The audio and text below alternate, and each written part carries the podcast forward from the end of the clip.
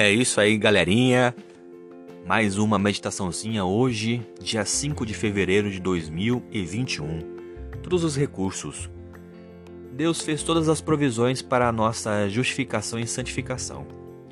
Ele nos deu a Cristo para que por meio dele sejamos completos. Cristo deu a sua vida pelos pecadores.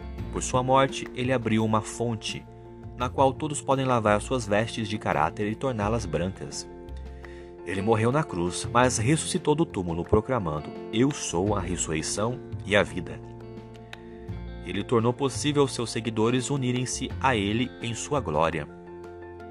Os recursos do céu são ilimitados e estão todos à nossa disposição.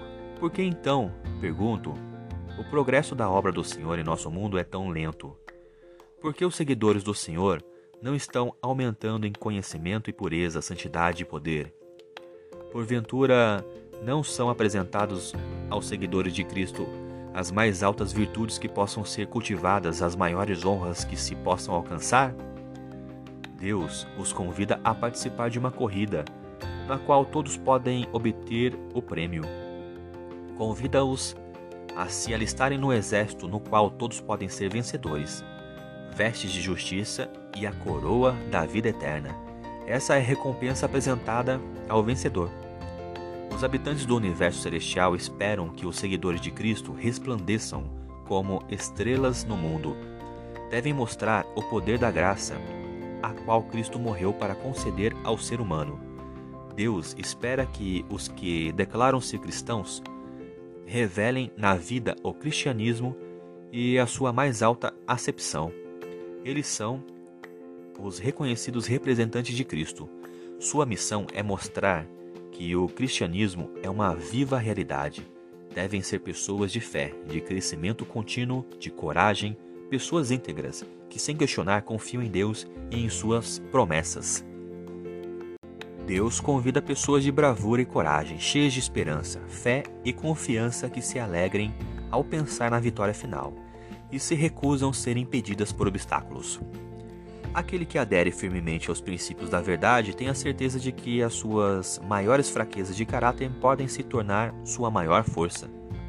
Os anjos celestiais estão bem perto daquele que se esforça para colocar a vida em harmonia com Deus e a sua santa lei.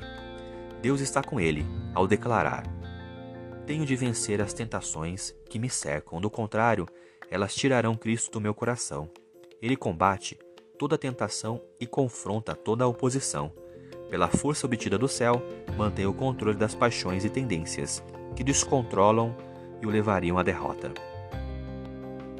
Quando o cristão faz o seu voto batismal, recebe a promessa da ajuda divina.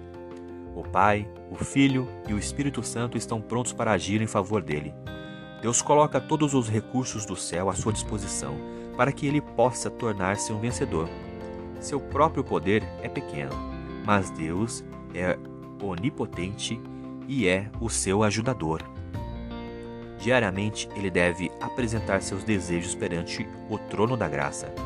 Pela fé e confiança, por recorrer aos recursos providos, ele será mais do que vencedor. E essa foi a nossa meditaçãozinha de hoje. Espero que vocês tenham gostado. Até a próxima e valeu!